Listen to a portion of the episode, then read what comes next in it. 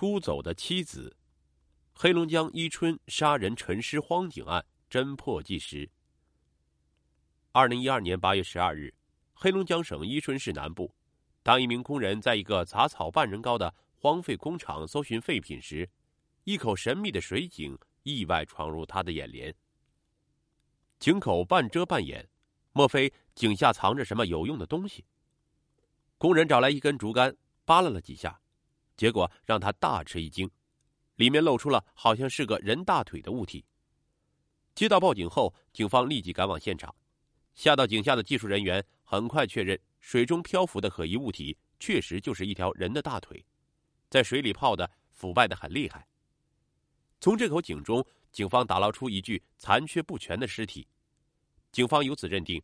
这位不幸的死者应该是在别处被他人所害，然后又被运到这里抛弃在废水井下。经法医检验，尸块表面已经蜡化了，死亡时间最少在一年以上。死者脚上穿着一双女袜，左手无名指上还带有一枚银色戒指，这是一枚普通的银戒指，样式也不时尚，不像是年轻女孩戴的，有可能是四五十岁左右的妇女戴的。尸体解剖结果证实了侦查员的判断，死者就是一名四十岁左右的中年女性。由于尸体已经高度腐败，又没有可供辨认的随身衣物，警方一时找不到关于死者身份的可靠线索。更为不利的是，打捞人员在井下一直没有找到死者的头颅。因为杀人碎尸案件，确定尸源非常关键，要确定尸源，头颅是最重要的一部分。既然井中没有死者的头颅，那么他会不会被凶手埋到厂区的其他地方？专案组立即组织了大批警力，围绕废水井进行地毯式的搜寻。警方对整个厂区闲置的厂房每一间都进行了勘查。在这场持续多天的搜寻行动中，警方甚至动用了大型挖掘机械，对可疑的地点进行了彻底的翻查。搜寻的结果令警方大为失望，死者头颅依然不见踪影。想尽快查明死者的身份，警方只能另想办法。法医专家推断，这名中年妇女死亡的时间应该是在一年以上，也就是说，遇害已经很久。那么，家人和朋友难道不会有所察觉？专案组决定从排查当地和周边地区失踪人员入手，寻找无名尸体的主人。当地警方接到的失踪报案并不多。登记在册的失踪人员中，只有一位是失踪多年的中年女性。那么，废水井中的死者会是她吗？李然失踪时四十一岁，金山屯区居民，原来是当地一所小学的老师。五年前已经因病退养，不久就从亲人的视野中消失了。二零一一年八月份，李然的哥哥到派出所报的案，说他妹妹失踪了，而当时他的妹妹已经失踪两年多了。是什么原因让他们反应如此迟钝？李然的哥哥给警方提供了一条短信，这条短信是于二零零九年十一月十一日那天发在李然嫂嫂的手机上。李然在这条辞别的短信中说：“嫂子，我走了，过几年再说，不要告诉家人我去哪里，我也不知道。我恨我自己，打电话也不接，等我发了再联系你们。”从那天开始。李然的哥哥就与他妹妹失去了联系。时年四十一岁的李然早已结婚成家，女儿也读大学了。到底是发生了什么，让他做出如此决绝的举动？李然在短信中说：“说实话，我对不起王喜波，这些年看谁都好，就他不行。”短信中提到的王喜波就是李然的丈夫，字里行间流露出来李然对丈夫的不满。似乎还做出了对不起王喜波的事儿。如果李然情感和婚姻方面发生了什么变故，她的丈夫王喜波应该是知情者。当时王喜波说，李然是跟别人跑了，但跟谁跑了他也不知道，他找了很久也没有找到。在王喜波看来，妻子显然是跟别的男人私奔了，而起因就是嫌他贫穷。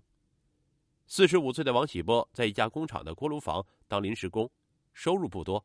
工作也不稳定，王喜波说：“李然就是因为他赚钱少，瞧不起他。”王喜波感觉到妻子看不上他，而且还有出轨的迹象。有一天凌晨时分，王喜波在锅炉房上完了夜班，骑车回家，没想到就在快到家的时候，突然从院门中窜出一个鬼鬼祟祟的身影，他立刻撵了过去，但没撵上。通过背影，他断定那是一个男人，但具体相貌没看清。当天夜里只有妻子一人在家，那个陌生男子来做什么？进屋以后，王喜波就问他媳妇儿：“跑的人是谁呀？”他媳妇儿又不说，还说：“跟你有啥关系？”妻子是既不承认也不否认，两人为这事儿吵了很多次架。妻子越不说，王喜波就越觉得问题的严重。当妻子突然离家出走之后，王喜波认为妻子肯定是跟别的男人私奔了。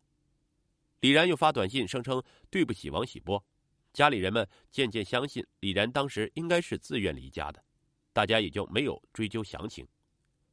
就这样，时间一晃过了两年。让李然哥哥无法理解的是，李然连自己的女儿都不过问一下，即使是跟丈夫的关系破裂到一定程度不再联系，但不可能不跟孩子联系，这是作为一个母亲正常的反应。警方将李然登记在失踪者的名册中立案侦查，却一直没有发现关于李然的任何线索。工厂废水井里突然浮现一具无名女尸，死亡时间在一年以上，年龄在四十岁左右。这些情况都与失踪者李然大体吻合，两者可能是同一个人吗？警方技术人员找到了李然的女儿，从她的口中提取了 DNA 样本，最后与无名女尸的 DNA 进行比对，比对的结果令人大吃一惊，废水井中的死者正是三年前离家出走的李然，他怎么会在这里？三年前，四十一岁的李然突然离开家人。声称要远走他乡，断绝了与所有亲人的联系。三年后，他的尸体竟然出现在离家不到五公里的一口废水井里。这一情况让警方意识到，就在李然离开家门不久，他就惨遭杀害，而凶手利用荒芜厂区中的废水井，将事实真相隐瞒了长达三年之久。凶手又是怎么找到这个地方的？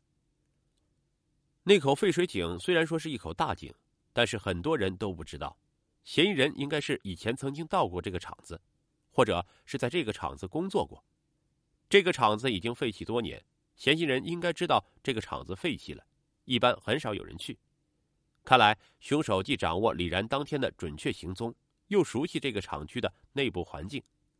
这时，侦查员们一下就联想到了李然的丈夫王喜波。王喜波熟悉工厂的环境。因为在这个工厂正常运营时，王喜波曾经在这个工厂担任过锅炉工，烧锅炉烧过好几年。如果是王喜波作案，那么到底是什么原因促使他对妻子下此毒手呢？从李然生前的邻居那里，警方了解到了一个重要事实：失踪之前，李然一直在跟丈夫王喜波闹离婚，甚至已经进入到起诉离婚的阶段了。李然已经对王喜波彻底死了心。铁了心的要跟他离婚。四十一岁的李然为什么执意要离婚？难道真像短信中所说的，他看上了另外的男人？法院的卷宗显示，二零零九年十一月一日，李然向当地法院提起的离婚起诉书。